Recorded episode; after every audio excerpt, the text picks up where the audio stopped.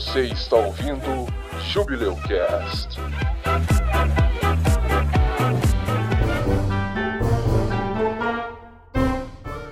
O que é RPG?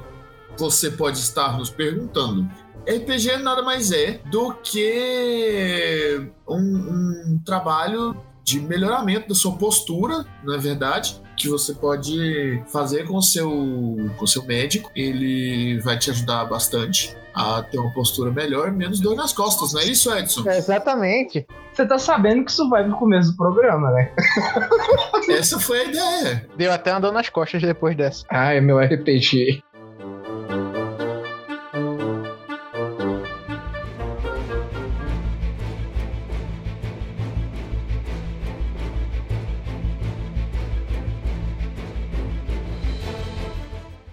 Meu nome é Edson e no meu mundo de fantasia não tem fada do dente. Oi, eu sou a Kami e eu arranquei o dente hoje. Oi, eu sou o Neru e não fui eu que arranquei o dente da Kami. Olá, meu nome é Josias e fui eu que arranquei o dente. Oi, aqui é o Jaime e eu era o dente.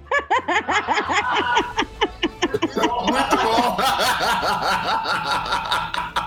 Bem-vindos ao Jubileu Cast, o júbilo dos podcasts. Bem-vindos ao primeiro episódio desse podcast jubiloso e hoje vamos falar sobre mundos do RPG. Você que não sabe o que é RPG, você nunca ouviu falar disso, não conhece? A gente vai também explicar o que é RPG. E aí vamos trazer alguns exemplos que nós vivenciamos, que nós jogamos. Provavelmente você já deve ter ouvido falar de algum, já deve ter lido um livro ou visto um filme sobre alguma dessas ambientações. A Kami não vai falar muito porque ela arrancou um dente, como vocês ouviram no começo.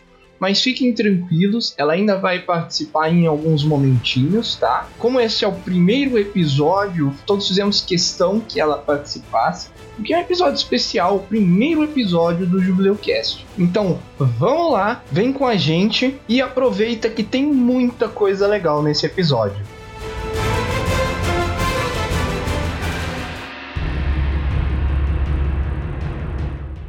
Vamos começar falando do que é RPG Jaime, o que, que é RPG? RPG vem da palavra Role Playing Game, que seria um jogo de interpretações de papéis, né? Em que você finge que é um personagem previamente criado e num mundo fictício ou não, né? Geralmente fictício e você interpreta o papel daquela pessoa naquele mundo. Esse esse modelo de interpretação ele já existe já há bastante tempo, mas o primeiro é, sistema publicado no mercado foi o Dungeons and Dragons, o tão famoso e tão falado Dungeons and Dragons. Isso mesmo, Dungeons and Dragons ele surgiu depois de algumas experiências que foram feitas com wargames lá nos idos da década de 60, começo da década de 70. Eu acho interessante a gente lembrar que começou como essa questão do medieval, do Dungeons and Dragons, por causa da influência do Tolkien, né? Tolkien trouxe essa literatura fantástica que já existia, mas não era como é hoje. Que geralmente o RPG ele começou grande parte com essa questão do fantástico. Hoje em dia tem uns temas mais urbanos, mas antigamente era bastante medieval, fantástico. Sim, muita gente nessa época também, no, no final da, do, da, década de 60, no começo da década de 70, fazia aquele, aquelas reencenações históricas também, né? Que eles, às vezes, eles se vestiam de algum personagem, soldado, etc., e reencenava uma área de guerra. Até nos Estados Unidos eu acho que eles fazem isso até hoje. Isso ajudou muito no emergir do RPG. Passou uns anos aí até chegar aqui no Brasil, né? Aqui no Brasil, o primeiro contato com RPG, o primeiro contato com RPG no Brasil foi em 86, que estreou Caverna do Dragão, que é baseado em Dungeons and Dragons. É, mas a gente tem que pensar assim, a gente falou tudo que ele é essa questão da interpretação, mas a gente tem que lembrar que ele também é um jogo. Essa parte de interpretar e reencenar nasceu daí, mas juntando isso com regras de jogo que nasceu lá daquela parte do wargame, aí a gente teve um jogo é um jogo de interpretação, não é simplesmente se interpretar um papel. Você tem que ter um sistema de regras para manter esse jogo ativo, né? O RPG ele não se baseia somente na interpretação. É claro que tem o fator jogo, né? Que são os dados que uh, a maioria dos RPGs ou todos os RPGs têm essa a rolagem de dados que fala se você foi bem, bem sucedido em, em, alguma tarefa, se você falhou, representa ações, ataques, esse tipo de, de ação que a sorte pode influenciar na ação do personagem, os dados são rolados. Exatamente. Por exemplo, quando um personagem que eu criei, ele é extremamente forte, sendo que ele não é muito inteligente. Aí eu preciso traduzir de uma língua que eu conheço pouco para uma língua nova. Eu já vou ter um pouco mais de dificuldade a questão de ter sucesso nos dados. Mas se eu precisar, por exemplo, arrombar uma porta de madeira, eu já vou ter mais facilidade com o sucesso dos dados para poder conseguir realizar essa tal ação. E uma coisa que eu acho interessante, que eu acho interessante também a gente comentar é que o que funciona para a parte do RPG é uma mistura de interpretação, como o Jaime e o Neru falaram, com uma parte de estratégia barra divertimento, porque ele pegou um pouco do wargame e juntou com a parte de interpretação, fazendo essa mescla. Eu lembro de ter visto uma parte do criador do RPG, eu não recordo o nome dele agora, ele estava jogando uma partida de wargame, mas foi através de uma tática de guerra que ele utilizou para invadir o castelo por baixo, pelos esgotos, que surgiu a ideia de ter uma campanha individualista, porque no wargame, só a título de conhecimento, uma questão de você controlar massas de, de soldados. Você não controla um personagem já você, aí. Você controla tropas, né? Exatamente, você controla tropa de arqueiros, tropas de guerreiros, tropas de cavalaria. Isso. E nesse aspecto, eles tiveram que, para poder invadir por baixo, para poder conseguir fazer um ataque surpresa para Fortaleza, eles tiveram que pegar poucos soldados que conseguiram fazer essa missão na surdina. Aí cada um dos jogadores ficou interpretando um soldado. Foi daí que surgiu a primeira ideia do bruto, do bruto, do bruto mesmo do RPG. Final de, finalzinho de 60, né? Que aconteceu numa universidade lá nos Estados Unidos. E outra coisa que aconteceu foi que eles jogavam LARP, né? Que é o, o live action RPG. As primeiras regras de RPG, na verdade, foram de LARP, foram para live action. Ou seja, você, você se veste como seu personagem, você vai até um lugar e lá naquele lugar você você em pé, vestido, gesticulando e tal, interpreta o seu personagem, ao contrário do que é mais típico hoje em dia, que é a gente jogar RPG de mesa, né? Todo mundo se reúne em volta de uma mesa e você descreve, você descreve as ações do seu personagem. As primeiras regras foram para LARP e foi o Gigas, é, não sei falar o nome dele, o, o criador do D&D. Gigax. Gigax. É, é, até nome de personagem de RPG o desgraçado tem, né? É, na é verdade. pois é. Então, foi ele que, que, que construiu né, o, o primeiro sistema, sistema né? E é isso. O, o RPG geral, todos os RPGs, é, pelo menos todos que a gente conhece até agora, eles são baseados em dois pilares: o pilar da interpretação e o pilar do game, no caso, as regras. Né? Essas, essas regras são o que, o que diferenciam um RPG de um jogo de faz de conta ou de uma brincadeira de criança de faz de conta, né? Todo mundo, quando era criança, já deve ter brincado de, de polícia ladrão, de casinha. Amigo de... imaginário. É, coisas assim. E o que difere o RPG dessas brincadeiras é que o RPG tem regras estabelecidas que todos os jogadores concordam antes de começar a jogar. Então, quando seu amiguinho atira em você, você tem como dizer para ele que ele não acertou, porque o dado diz para ele que ele não acertou, ou que ele acertou e você se ferrou. No meio de todo essa, esse envolvimento do jogador com a interpretação de papéis, existe a relação entre mestre e jogador. Mestre é o cara que vai contar, que vai descrever para você o que é, onde você está, qual o, o, ambiente que você tá, como que você interage com esse ambiente, o mundo, e o jogador é o cara que vai ser o personagem, que vai interpretar o papel do personagem. O mestre é aquele que conduz a narrativa. Isso, o mestre é aquele que conduz a narrativa, obrigado. Em 1991, o primeiro RPG brasileiro ele foi lançado aqui no território tupiniquim pela editora GSA. Foi um começo bem conturbado quando o RPG brasileiro começou a, a, a dar os primeiros passos, que foram acusados de plágio, tanto do Tolkien quanto pelo próprio D&D, mas na verdade não era, não tinha nada a ver, o sistema era bem diferente, o sistema de jogo, claro que as classes poderiam ser parecidas, mas não, não levou a nada. Depois disso, no mesmo ano, saiu o GURPS, né, o GURPS que até hoje é muito jogado, que, ele, que os jogadores usam para criarem outros sistemas com outras ambientações e é um dos sistemas mais flexíveis que Criar a gente tem. outro, outros cenários, né? Sim, pela Devir Livraria. Ai, ai, a não sa saudosa Devir. Desde então, o RPG cresceu muito. Surgiram inúmeras ambientações que a gente vai trazer para você agora. A gente vai falar um pouquinho do que a gente acha, do que a gente presenciou. A gente não vai te dar a opinião definitiva que você que você precisa, que às vezes que você está procurando. Eu discordo. Não, eu discordo porque a minha opinião é definitiva, porque ela é melhor do que a sua, desculpa. A opinião do Nero é a definitiva pra ele, tá? Eu discordo do discordamento dele.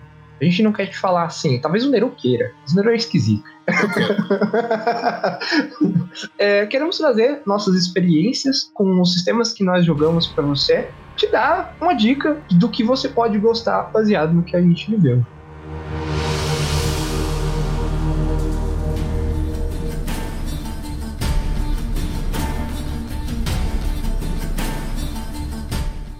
No RPG, como a gente disse antes, temos alguns elementos que trazem o mundo que o jogador está inserido à vida, né? O, o que a gente já falou, que é o próprio jogador. Temos o mestre, que traz o mundo ao jogador. E a ambientação, né? O mundo que esse mestre vai se basear para trazer a, a, a natureza, o local onde o, o jogador vai andar ou batalhar por onde, né? Pra contar a história dele, né? O, o mundo onde vai acontecer a história dele. que é o Dungeons and Dragons, ele tem várias ambientações. Ele tem Forgotten Realms, que é a ambientação mais famosa. Ele tem Dragonlance, que é um, uma- um outro tipo de ambientação que, tem um cenário com mais dragões. Ele tem Ravenloft, que é uma ambientação que é uma ambientação mais dark fantasy. E também temos outros outros tipos de ambientação medieval fantástica. É, tem Dark Sun também no D&D. Dark Sun, Vale a pena citar o Greyhawk, que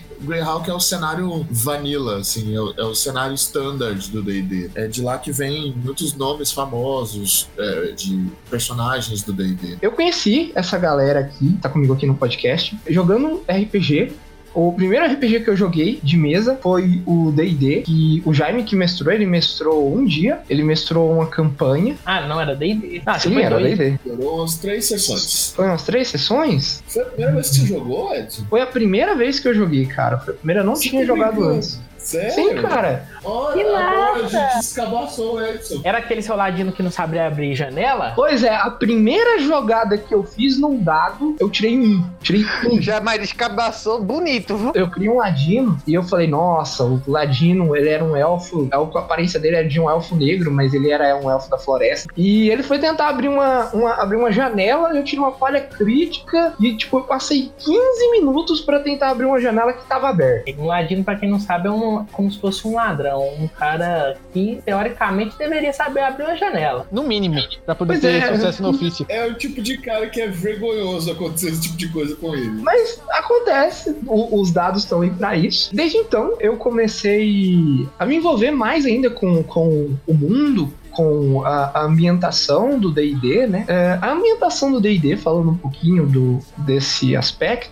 é uma ambientação bem medieval. Ela tem algumas características tolkianas, né? Tolkien é o cara que escreveu O Senhor dos Anéis, o cara que escreveu O Hobbit, Silmarillion, É o cara que se você não conhece, pode desligar esse podcast e ler o livro. E depois volta aqui. Inclusive, grande parte do. Depois volta. Inclusive, grande parte do RPG, das ambientações medievais fantasiosas, tem, muito, tem muitas características tolkianas, como as raças, os elfos, orcs, os hobbits. Então, o, o Tolkien foi, esse escritor, ele foi um cara que ele pensou bastante sobre a ambientação do mundo dele, porque antes dele escrever O Senhor dos Anéis, depois que ele tinha terminado de escrever O Hobbit, e que foi um grande sucesso, ele pensou em criar uma mitologia pro mundo dele. Na verdade, o Silmarillion era como se fosse uma mitologia fictícia para a região da Grã-Bretanha, né? E aí ele pegou essa mitologia que ele criou, porque ele achou que aquela região não tinha uma mitologia antiga tão rica quanto a de Beowulf, por exemplo, né? E ele criou esse, todo esse sistema, toda essa ambientação sobre várias eras, sobre como o mundo funcionava,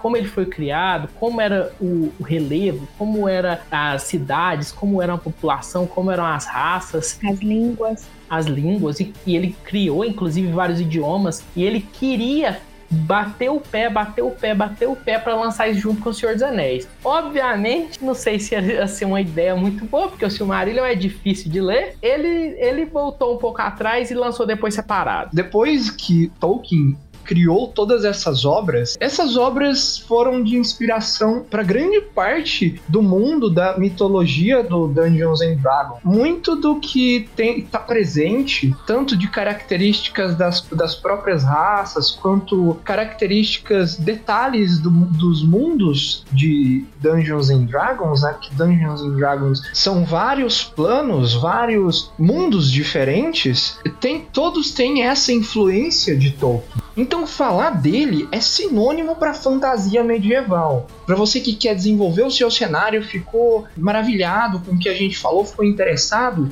pesquise, como o Neru disse antes, leia um livro de Tolkien, veja Senhor dos Anéis, que é uma obra muito boa, que você não vai se desapontar. Claro que D&D não é só Tolkien, óbvio, ele bebe de muitas outras fontes, mas é um bom lugar para se começar a pesquisar sobre isso. Ainda falando de fantasia medieval, temos três subtipos de fantasia medieval que são muito populares entre os fãs, que a gente vai trazer para você agora, que são eles: High Fantasy, Low Fantasy e Dark Fantasy. Vamos começar primeiro falando de High Fantasy. Um bom exemplo que a gente pode citar aqui é Forgotten Realms.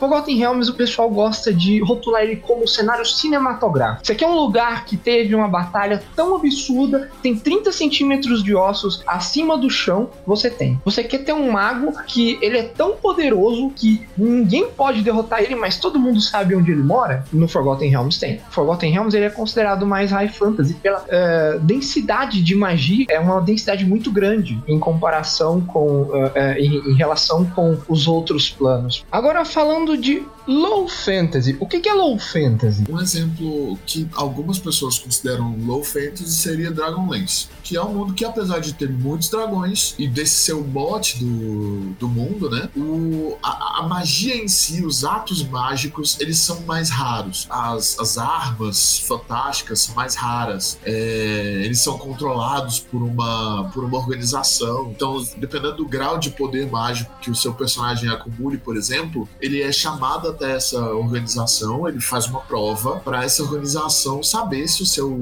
se o seu personagem ele merece ter aquela magia ou não. E se ele não merecer, ele provavelmente vai morrer nessa prova. Apesar de, os, o, de Dragonlance ter romances, ter livros, e esses livros elevarem o nível da magia muito a um nível muito alto, em Dragonlance, por exemplo, dependendo do período de tempo que você estiver jogando, não existe magia de cura. Por último, a gente tem o que a gente chamaria de Dark Fantasy, que seria esse medieval, né? Esse sistema fantástico, essa ambientação fantástica. Geralmente o Dark Fantasy ele vai puxar mais para aquele período vitoriano, que é meio steampunk, alguma coisa mais Bloodborne, assim, para dar um exemplo mais recente. E ele puxa todas essas questões dessas literatura de terror daquela época ali do Drácula, do Frankenstein. Por exemplo, a gente tem o Ravenloft, que é um cenário Dark Fantasy, que é um D&D misturado com esse terror vitoriano. Seria um semiplano, ele não é um planeta, ele é um semiplano, e esse nesse lugar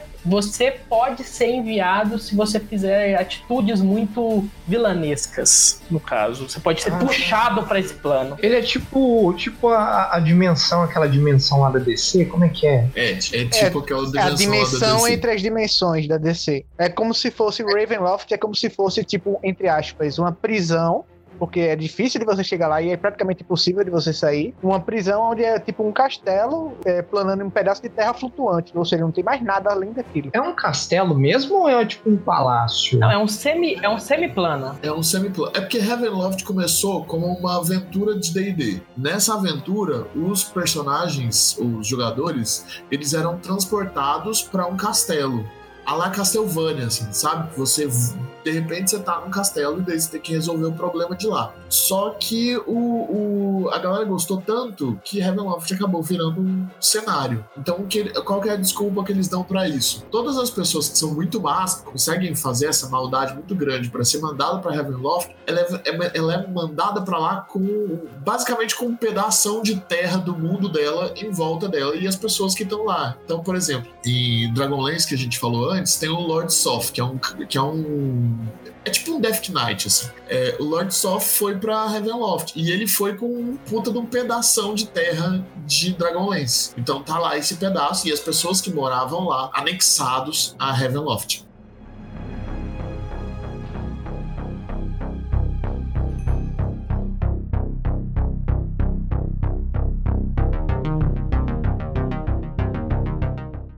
Após isso, eu tive experiência com alguns outros cenários. Depois de que a gente jogou o D&D, eu narrei, eu comecei narrando, me propus a narrar uma primeira aventura. A minha primeira aventura, que foi a segunda aventura que eu joguei, que também era D&D, depois disso, a gente jogou. Foi Star Wars, não foi? A gente jogou Star Wars Saga, né? Star Wars Saga também foi publicado pela Isso. Wizards. A Wizard of the Coast é a empresa que hoje em dia publica o DD, todos os módulos, tudo do DD, tem todos os direitos, sai tudo da Wizard of the Coast. E ela também pu- publica o Star Wars Saga, que é, um, é uma adaptação do sistema D20, que é o sistema de regras usado para jogar DD, para que você possa construir histórias no universo de Star Wars, que imagino que vocês conheçam, e você possa construir suas próprias histórias. Você pode ser um Jedi, você pode ser um Bounty Hunter, você pode ser até um droid, você pode ser. E aí você navega pela galáxia de Star Wars, desvendando segredos sobre a força. É muito legal. Aproveitando a onda de Star Wars, também tem o Star Wars. É o, é o Force and Destiny Role Playing Ah. Game, que é um sistema muito legal, um sistema bem, bem diferente do sistema D20 e vale a pena você conferir se você gosta muito de Star Wars. A ambientação dos dois sistemas, bom que a gente tá falando de Star Wars, que também é uma ambientação muito legal Pra quem gosta, que você que não sabia que existia RPG pra Star Wars, pra você jogar no mundo de Star Wars, você está tão surpreso quanto eu quando a gente jogou pela primeira vez. A ambientação dos dois, desses dois sistemas, Neru, você sabe falar pra gente se é similar, se é a mesma? É, é similar. A ambientação acontece entre os episódios 1 e 6. A, a tecnologia é a tecnologia dessa época. A, o nível de poder é o nível de poder dessa época. Dá para você adaptar, é claro que você consegue adaptar para jogar jogos mais poderosos, com, com nível de poder mais alto e nível de tecnologia mais baixo, como seria Old Republic, por exemplo. Para quem conhece o Legends, o universo Legends de Star Wars, dá para jogar, mas o jogo não é feito para isso. Ele é feito para jogar por ali em volta da batalha de Yavin mesmo. De ambientação também, depois que a gente jogou, pegando a- a- o tempo que eu passei com você e tô passando até hoje, a gente jogou um outro tipo de, de RPG que foi o Shadowrun. Shadowrun é- é uma das minhas ambientações favoritas, apesar de ser, um- não ser um dos meus sistemas E é favoritos. interessante que vem, tá, tá bem na, na sequência ali, ó. D&D com Star Wars, ó, já dá quase o Shadowrun.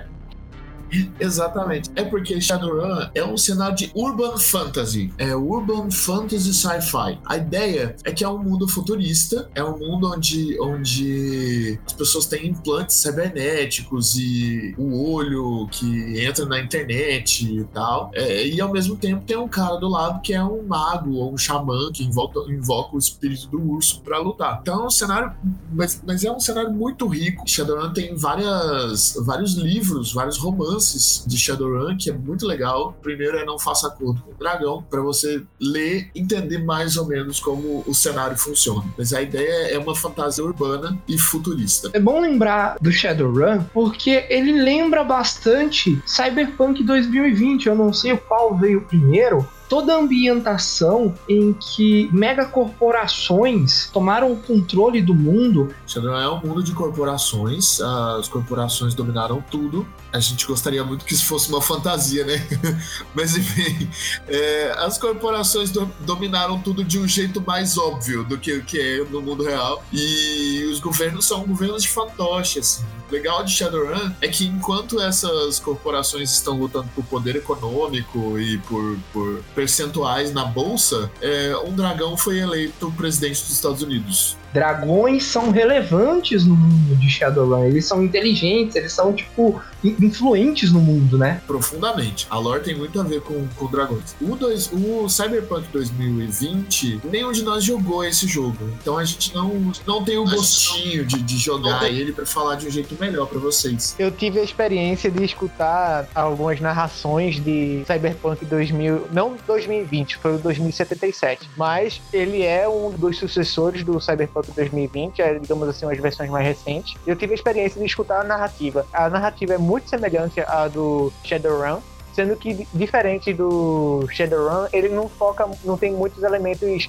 digamos assim, de fantasia, que, ou seja, não tem mais esses conceitos muito explorados de dragões, de magos ou até mesmo druidas dentro do universo cyberpunk. É um universo mais cyberpunk, mais, um pouco mais voltado para a realidade, na questão de tipo um futuro distópico onde as empresas dominaram totalmente o mundo tanto na parte governamental como na parte econômica, e existe aquela segmentação hierárquica em, referente a, a, poder tecnológico e aquisitivo, ambientada no, na Terra, ou seja, no ambiente do solo, e todos aqueles carros futurísticos que passava na televisão antigamente e todo mundo sonhando com, por exemplo, os Jetsons, passando em cima, sendo o tráfego do, da linha de poder aquisitivo médio e os arranha-céus enormes, onde não dá para se ver o topo, sendo os poderes executivos que dominam esse ambiente do cyberpunk. E é muito, muito divertido, muito interessante e você consegue ver muitas coisas do ambiente hoje em dia e também projetar essas coisas no futuro, digamos assim, cara, tem muitas chances disso acontecer. É um ambiente onde você, tipo, mesmo tempo que você joga, você se questiona se o mundo hoje em dia você não tá se encaminhando para isso, é sabe? Muito legal. É muito foda. O Shadowrun também, o Shadowrun e o, o Cyberpunk,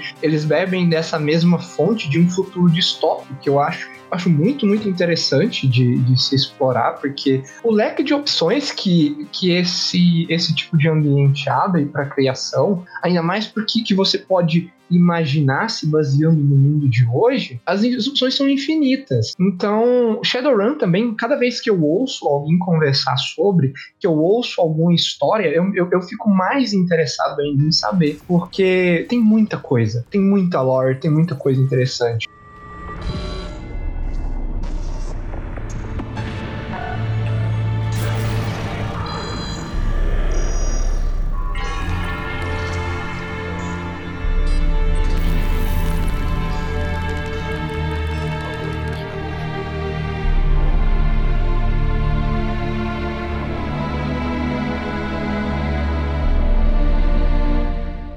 Depois que a gente jogou esse cenário futurístico, Shadowrun, a gente começou num cenário que de início era uma incógnita para mim. Eu tinha ouvido falar muito, sem saber do cenário, mas quando eu joguei, eu fiquei extasiado do quanto é fantástico, de quão rico esse cenário é. Eu tô falando de World of Darkness. World of Darkness tem alguns sistemas de RPG, alguns não. Alguns cenários, alguns cenários.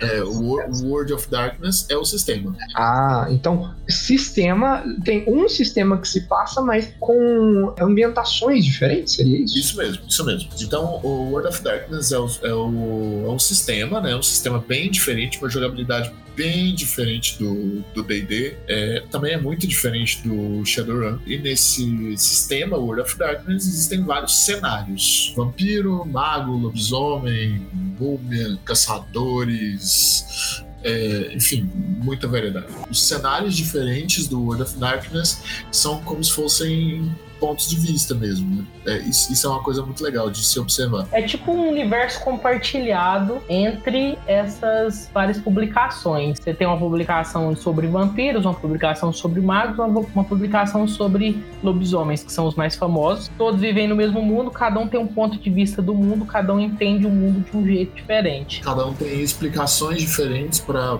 mesmos eventos que acontecem no. Então, diferente do D&D, por exemplo, que o seu personagem de Dragonlance nunca vai encontrar o seu personagem de Forgotten Realms, eles provavelmente nunca vão se ver. Não, dá, dá, pra, dá pra fazer. Ah, não, dá pra fazer porque dá pra ter viagem planar, né? Mas assim, se eles ficarem no mundo deles, eles nunca vão se ver. Diferente disso, no World of Darkness, o seu personagem de vampiro, ele pode ser assassinado pelo seu personagem de lobisomem. E isso é muito legal. O World of Darkness é um sistema ambientado no mundo atual, né? No, na, no período que a gente tá. Claro que tem elementos para o passado, mas ele é do mundo atual, em que existem seres é, mitológicos como os vampiros, os lobisomens, os magos, que vivem escondidos da população. Exatamente. Imagine o nosso mundo com o nosso nível tecnológico, só que imagine ele muito pior, muito mais corrupto, com vampiros, lobisomens, magos, fantasmas, fadas e todas essas coisas que querem te matar. Eu ouço falar muito que esse cenário, esse ambiente, esse, esse mundo do World of Darkness, ele é um cenário essencialmente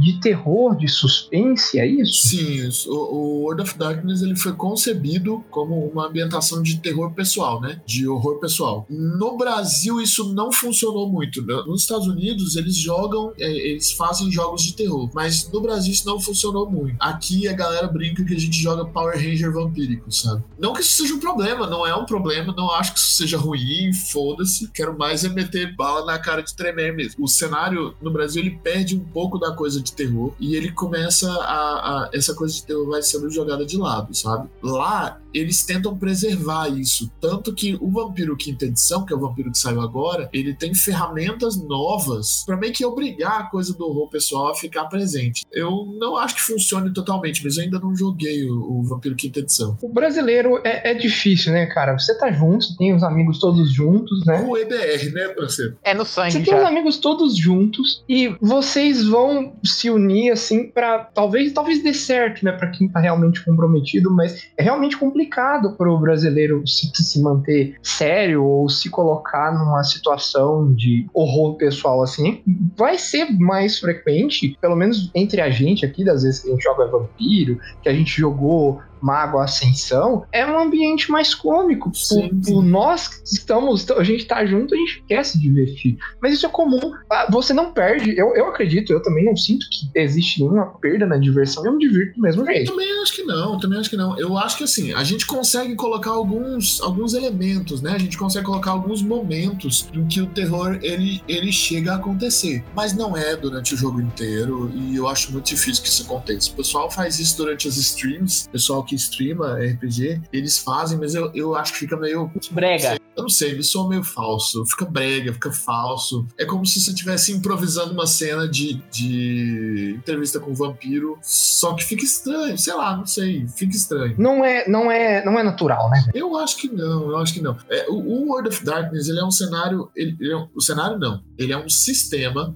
focado na questão da interpretação. Então ele é numericamente muito mais simples do que o sistema D20 e infinitamente mais simples do que o Shadowrun. E sobre a questão do, do terror ainda, uma coisa que se foca em todos os sistemas de RPG que a gente está falando aqui, que ainda vai continuar falando, é que o ambiente ele é, é sugerido pelo livro, ele mostrado e tal, e é posto até mesmo pelo mestre uma premissa sobre o que é que está acontecendo. Mas a graça do RPG é essa, justamente a sua interpretação. Se você vai seguir aquela linha de tipo, poxa, eu estou aqui no meio de lobisomens, eu sou vampiros, eles vão me devorar. Ou se simplesmente você vai pegar três pedrinhas no chão ficar fazendo malabares e jogando para os Totó pegar. É verdade. eu tô rindo, é eu tô rindo, assim, é porque é o seguinte, é, você que tá ouvindo a gente saiba que o Josias, ele está fazendo assim, um esforço muito grande para narrar pra gente agora uma campanha de terror. E assim...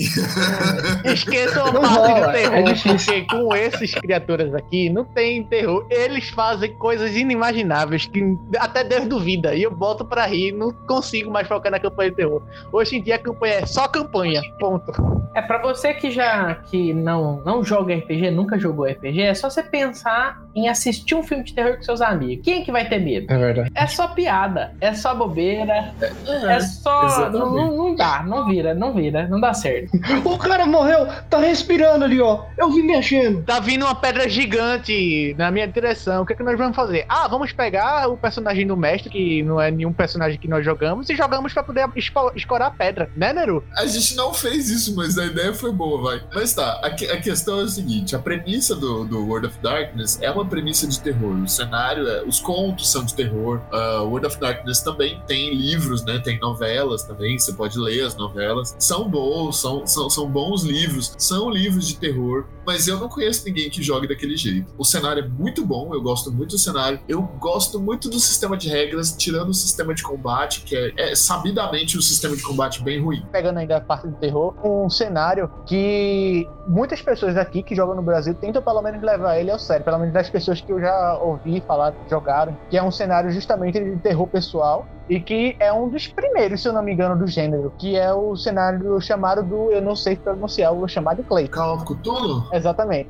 Não, Call of Cthulhu não é um dos primeiros cenários. É porque Call Call- Call of Cthulhu não nasceu como um cenário. Ele. Ele é uma obra, mas ele foi adaptado para cenário, para cenário de, te- de terror de RPG. Sim, eu sei, mas essa adaptação é tardia. Os primeiros cenários de. Que, que tentam fazer uma coisa de horror são Ravenloft e Vampiro mesmo. Mas pelo menos quando eu vejo o pessoal é, narrando e, e jogando esse, esse cenário, eles tentam, pela, tentam levar a sério mesmo, porque até mesmo o mestre, quando ele vai narrar, ele faz toda uma ambientação, todo um preparo. Às vezes chama outras pessoas só para fazer a- as partes dos NPCs, ou até mesmo dos, das criaturas. Mas isso na stream ou você já viu uma mesa disso? Já vi uma mesa onde, tipo, existe duas, três pessoas que só são pra lá pra poder interpretar os personagens do, Tá. do mestre. E é onde o mestre Tá. joga simplesmente com uma vela acesa no meio da mesa, uma mesa gigante, de meia-noite que começa a sessão. E termina lá pelas, lá pelas três horas da manhã. Eu acho brega. Eu também acho brega, mas- mas assim, o que eu quero te perguntar é o seguinte: você viu isso em vídeo ou você estava lá? Eu tava lá.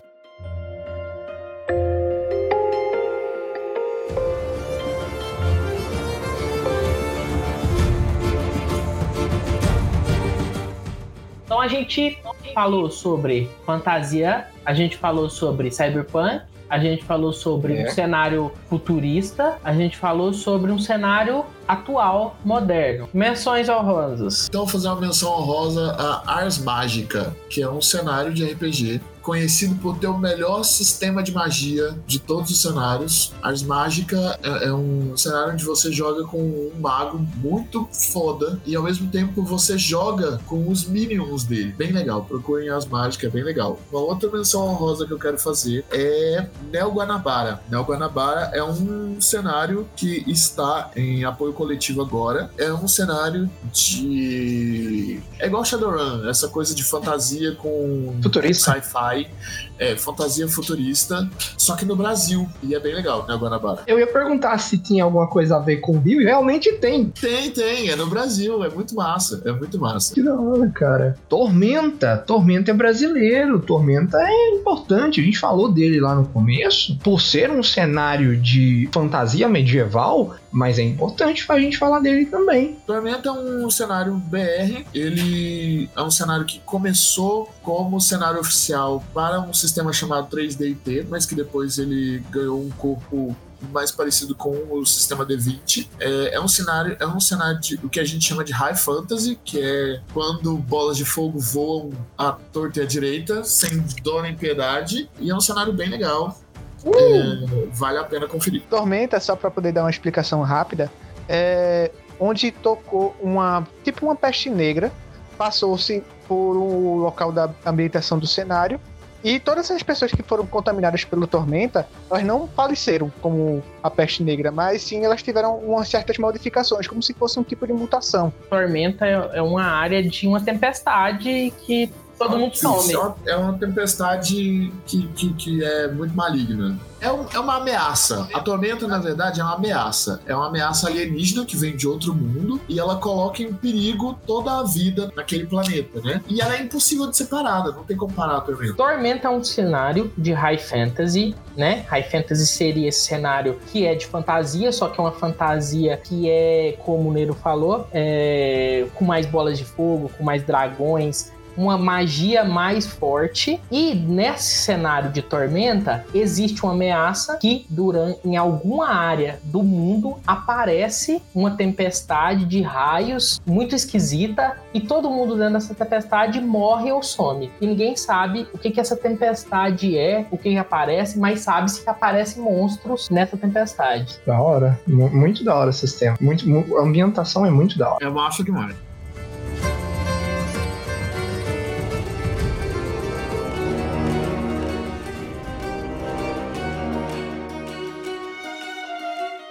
Isso aí, pessoal. Essa foi a primeira parte. Essa primeira parte a gente falou sobre ambientação. Vamos ter um outro episódio no futuro falando sobre sistemas que vamos abordar as partes mecânicas, falando de facilidade de aprendizado, quais são os sistemas mais simples, quais são os sistemas mais complexos, quais você iniciante ou você experiente pode se interessar. Então, muito obrigado por ter ouvido a gente nesse primeiro episódio e pode aguardar que vai ter mais.